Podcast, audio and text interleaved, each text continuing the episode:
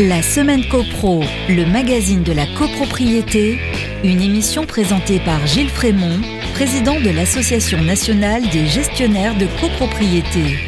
Bonjour à tous, bonjour à tous. Très heureux de vous retrouver. Vous écoutez votre émission copropriété préférée. Bienvenue dans la semaine copro. Cette semaine, on vous propose une étude sur le registre d'immatriculation des copropriétés. C'est la minute juridique, mais tout de suite, on commence avec l'actu de la semaine.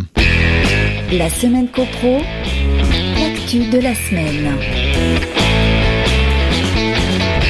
L'actu de la semaine, c'est les architectes. Les architectes seront accompagnateurs Rénov.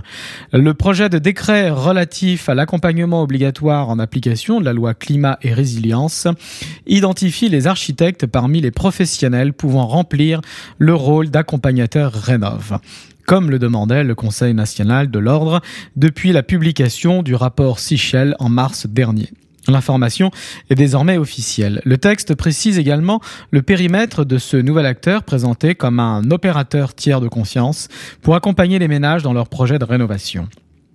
Rappelons que le recours à l'accompagnateur Rénov découle de l'article 164 de la loi Climat et Résilience. Il sera obligatoire à partir du 1er janvier 2023 pour les ménages bénéficiant des aides publiques à la rénovation énergétique comme MaPrimeRénov Sérénité de l'ANA et l'aide Rénovation Globale. À partir du 1er septembre 2023, tous les projets qui bénéficient d'une aide de l'État supérieure à 10 000 euros ou nécessitant deux bouquets de travaux devront être suivis par un accompagnateur. Tous les logements individuels, maisons individuelles et logements individuels en collectif seront concernés par le dispositif. Environ 60 000 accompagnements obligatoires seront concernés dès la première année. Le contenu de l'accompagnement inclut un suivi administratif et financier et des prestations techniques pour le suivi de travaux. Avec l'accompagnateur Rénov, le gouvernement souhaite mieux protéger les particuliers contre les échos délinquants qui sévissent sur le marché de la rénovation. Le décret définitif devrait paraître au printemps. Les architectes qui en font la demande pourront être agréés sous réserve de ne pas avoir de lien contractuel avec les entreprises de travaux. Selon le projet de texte, ils pourront à la fois réaliser pour les ménages une mission d'accompagnement, d'audit énergétique et de maîtrise d'œuvre. Ainsi va l'actualité, on passe à la minute juridique. La semaine copro, la minute juridique. Le registre d'immatriculation des copropriétés. C'est nouveau. Enfin presque, il a moins de 10 ans. Donc plutôt nouveau à l'échelle de la loi de 1965 qui régit le statut de la copropriété. Quels sont les textes qui l'ont instauré? À nouveau, on retrouve la loi Allure du 24 mars 2014. Elle a instauré un registre d'immatriculation des syndicats de copropriétaires qui administrent des immeubles à destination totale ou partielle d'habitation. La loi Allure a sorti cette obligation d'immatriculation d'une obligation de fournir des informations relatives à l'identification de chaque syndicat de copropriétaires, à son mode de gouvernance, aux procédures administratives et judiciaires éventuellement dressées à son encontre, et enfin à l'état de son bâti, ainsi qu'à la tenue de ses comptes annuels. Voici donc tout ce que le déclarant devra renseigner. Décret d'application du 26 août 2015 relatif au registre national d'immatriculation des syndicats de copropriétaires.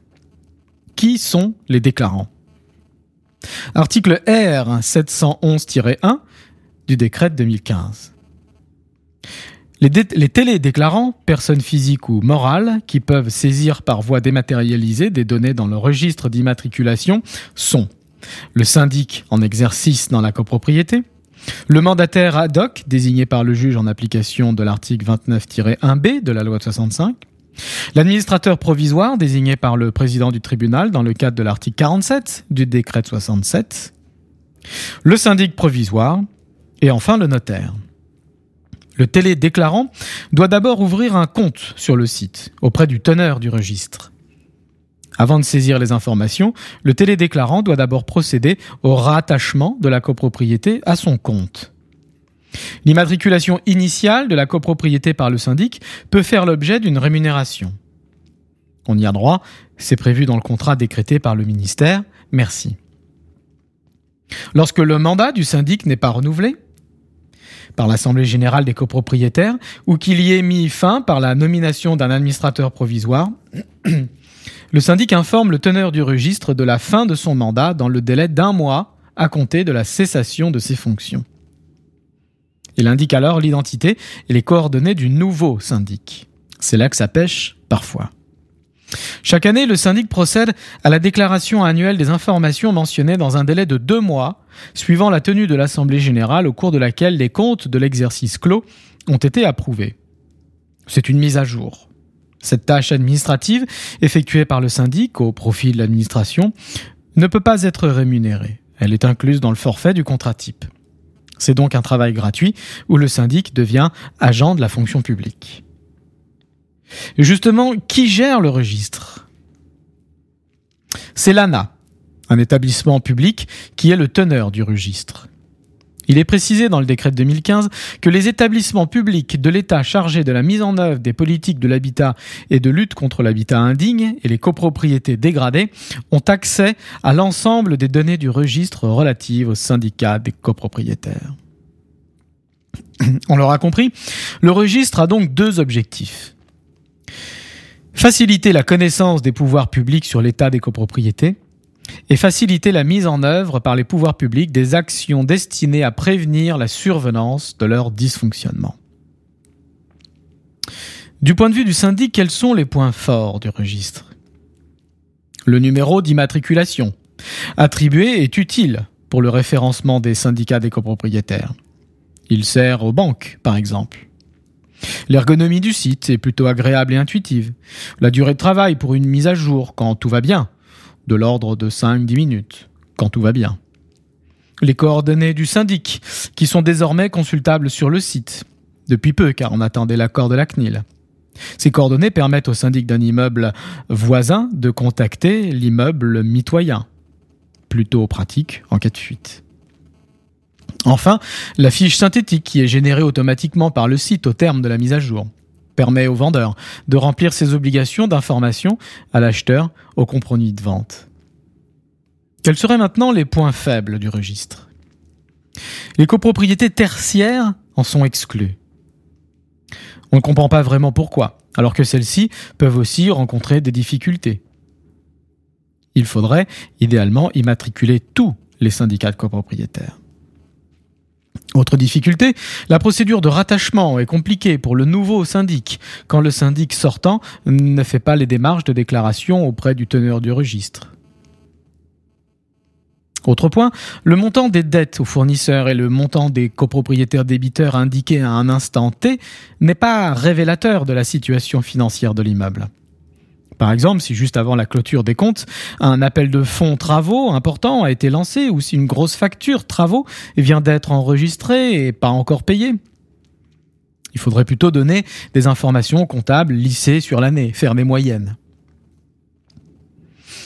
Autre contrainte, lorsque des erreurs de saisie de date d'exercice comptable surviennent, le registre a mis en place un blocage qu'on ne peut absolument pas corriger. Reste plus qu'à appeler l'outline compliqué.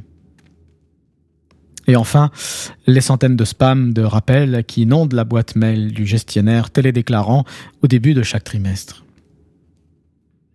Pour finir, voyons quelles informations il serait peut-être pertinent de rajouter. On pourrait pas rajouter, par exemple, le taux du fonds travaux et non plus son seul montant. Est-ce que la copropriété a voté 5%, le minimum légal, ou est-ce qu'elle a voté plus Ou est-ce qu'elle a voté zéro? Ceci afin de connaître l'effort d'épargne de la copropriété. L'avance de trésorerie permanente ou l'avance copropriétaire défaillance, s'il y en a une, pourrait également être un indicateur intéressant de la situation financière de l'immeuble. Les informations relatives à la gouvernance, le nombre de personnes au conseil syndical par exemple, ceci afin de mesurer l'engagement ou pas des copropriétaires dans la vie de leur immeuble. Le futur DPE collectif, afin d'avoir les données complètes du bâti, clos, couvert, etc. Le futur PPT et son adoption totale ou partielle afin de suivre et évaluer l'engagement des copropriétés dans les gros travaux.